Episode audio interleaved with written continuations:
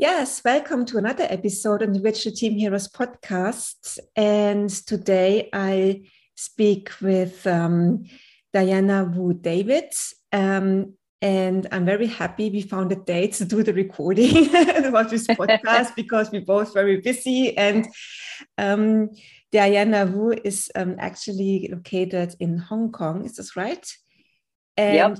wrote an interesting book about the future workplace. And we would like to talk about this a bit and how, yeah, people should change mindset and skills to adapt in the future workplace.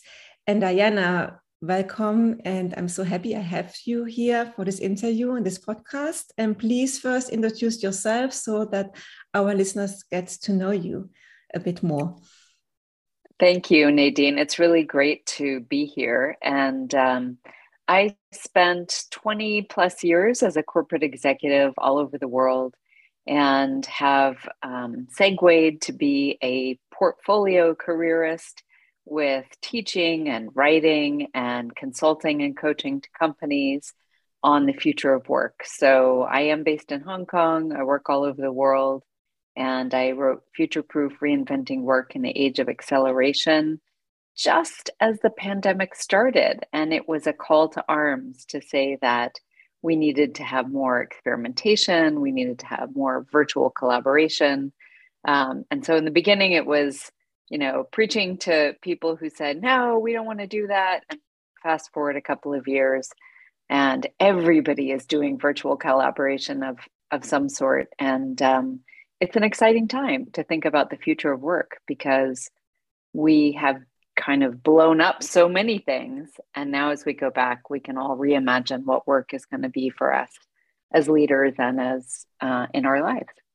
Yeah, thank you. Yeah, I um, this is my opinion too. I also wrote a book during the pandemic about the hybrid workplace, and it was planned to, to, to, write a book, and then um, yeah, the pandemic hit. So now it's a very um, yeah um, it's essential to have this knowledge and maybe going more a deep dive into the workplace. In your opinion how is it changing and what is the necessary mindset for this future workplace? What people have to change about the thinking and behavior?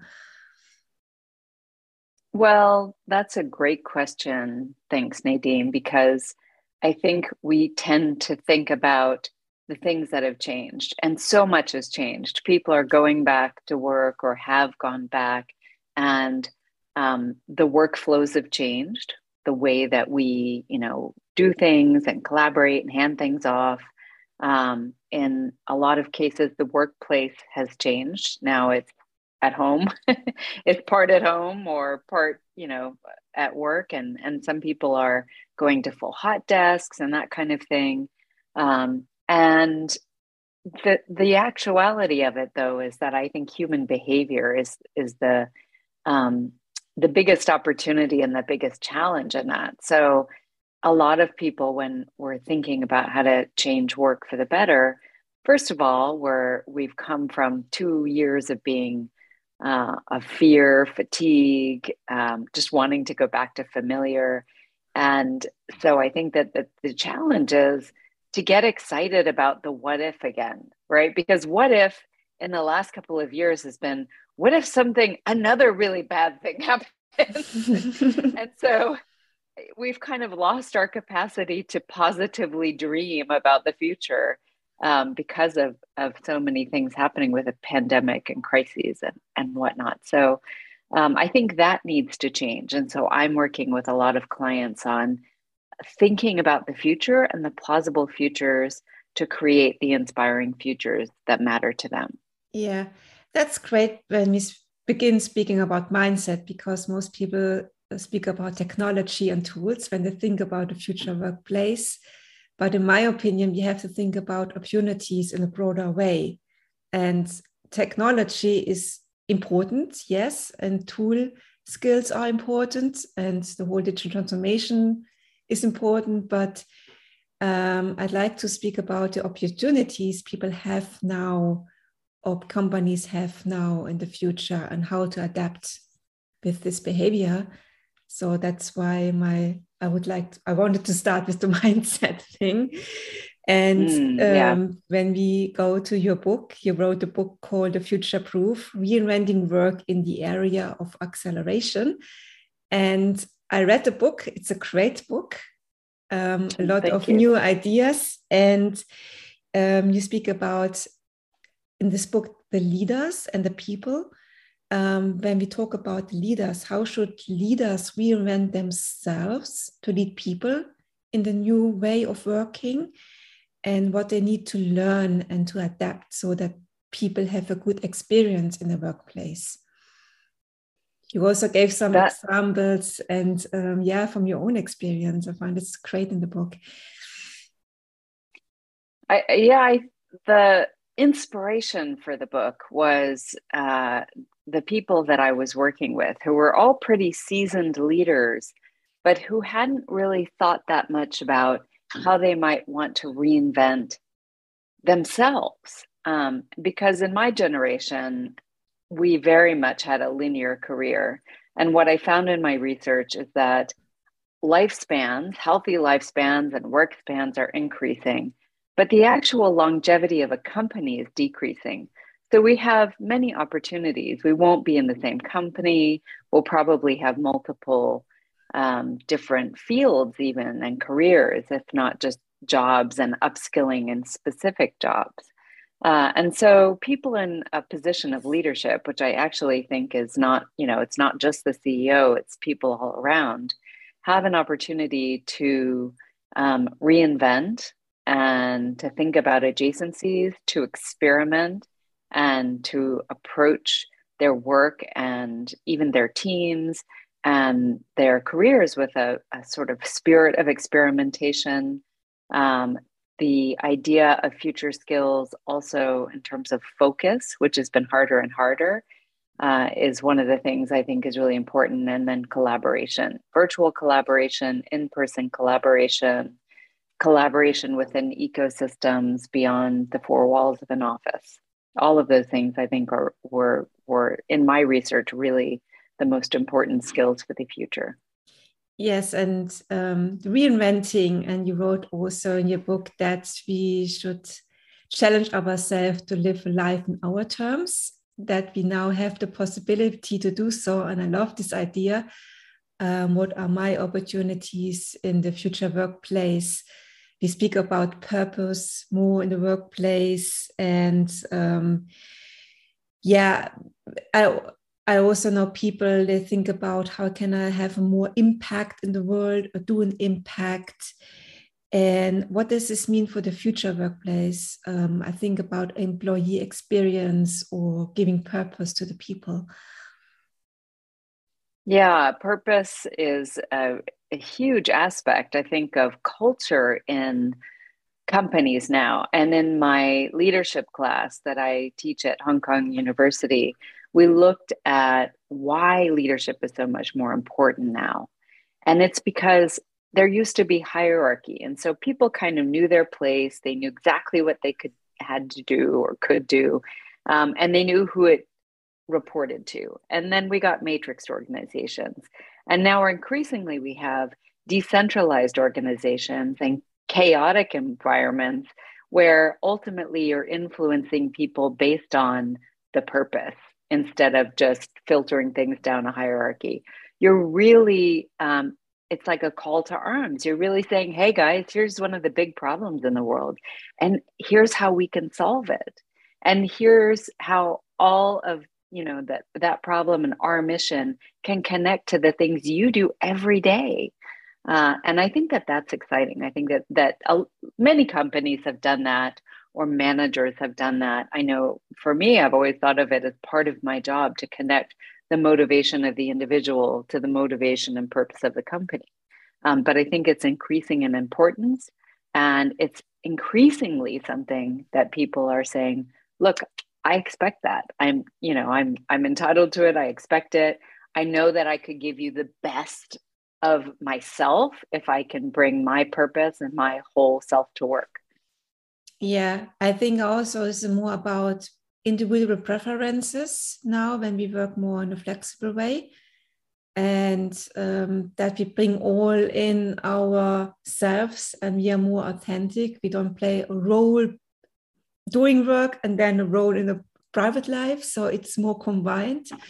And I also see that companies or leaders should ask the people what they really want to do and what their personal goals are, and then to align with the company goals. And I also see here um, in Germany, we have the command and control history. now it doesn't work anymore. And people really look when they look for new work, uh, what purpose I have in this company. Otherwise, I look for another company because I well educated and companies have, uh, yeah, struggle to find the right people. And when you work remotely, I mean, your opportunities is not only in the place where you live, your opportunities are worldwide for working. Mm. So um, it also changes. And this is a real, real, yeah, it's really important for, for companies to give, to think about the purpose and the personal preferences of their employees. It's, yeah, that's not about tools. It begins with mindset, purpose, and then the future workplace, yeah, will be successful. That's um, I'm with you there. And when we speak about you know changes and what this means regarding skills, what skills do people then need for the future workplace, or what have they learned? Um, we work in a environment which is more disruptive and dynamic and changing um, going back, uh, not going back to the nine to five, but um, change everywhere. The world is changing. Um, what does this make with the people? What is the new skill set of a future employee, must say? Or what should people learn at school and university? What's, uh, yeah, what do you well, think? Well, that, that's a, there are a lot of questions there. I would say that um, one of the things that you alluded to before was this idea that you should, um, as we say, don't live the life you've been given, work hard for the one you want, which is a huge amount of opportunity and agency, but also a lot of responsibility. So, all of a sudden, you have to take time to reflect on what your values are and what your strengths are and where, you know, what you want to learn next. And to be strategic in building the mosaic of your career um, and understanding your own gaps as opposed to saying, okay, I'm going to go into a company and I'm going to let them define, you know, I'm an associate, I want to go to senior associate, you know, uh, I have to do these five things, which school still teaches us to do to to let other people define what the next steps are and what we should be doing. We have to get really good and take time um, to reflect on what are we good at what do we value you know what's the next step that's going to increase our um, ability to create value for a company or for our clients or for other people. Uh, and i think that we don't learn that very well in school. So people are now learning it in different ways. They're learning it through, they're learning it at work and work experience. They're learning it by joining together and having accountability partners or by, you know, joining associations or collectives um, or going back to school to learn interpersonal communications, um, to learn more about themselves and their own personal development. And yes, of course, layering on you know understanding what the market needs and the technology and um, upskilling in that respect. But the single biggest aspect that i see that really makes careers is leadership interpersonal dynamics the ability to work well with other people the ability to focus the ability to experiment and reinvent. Thank you. Thank you. Great insights. And the last question um, i ask this everybody on my podcast from the things we spoke we talked about now what are the three most important takeaways you would like to give to people um, regarding uh, the future workplace what should they do in a practical way so, start with. yeah, I, I love that. I always think of it as the Monday morning question. You know, what are you going to do differently on Monday morning? Um, one is that you need to resource yourself in order to be um, somebody who can show up and create great value in your career. So, one of the the things, and I do get this a lot, the sort of cheat sheet that I prepared. Um, it's at bit.ly prepare for future.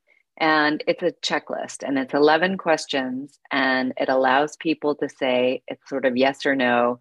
You know, I have 3 a.m. friends. I have people I can call when I'm really going through something or struggling. Uh, I have people that I know I can celebrate a big win with. So part of it is that community aspect. Um, I have a learning goal every year uh, to ensure that I can continue to progress in my career and in my avocation in addition to my vocation. So questions like that, I think that that kind of um, level setting to understand where you are and where there's areas for improvement is important. So that's number one, um, the future proof checklist.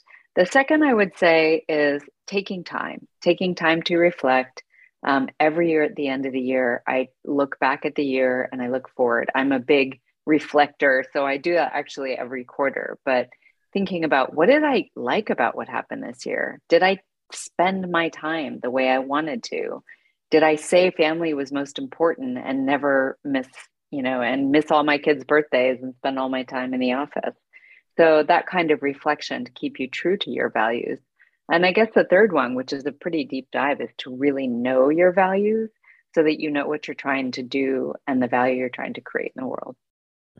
Thank you um, for these inspirations and thank you for your time for this podcast. And yeah, uh, many greetings to Hong Kong. and yes. Have, have a nice day. And yeah, goodbye. And to all the listeners, um, thank you for listening and to the next episode of the Future Team Heroes podcast. Bye.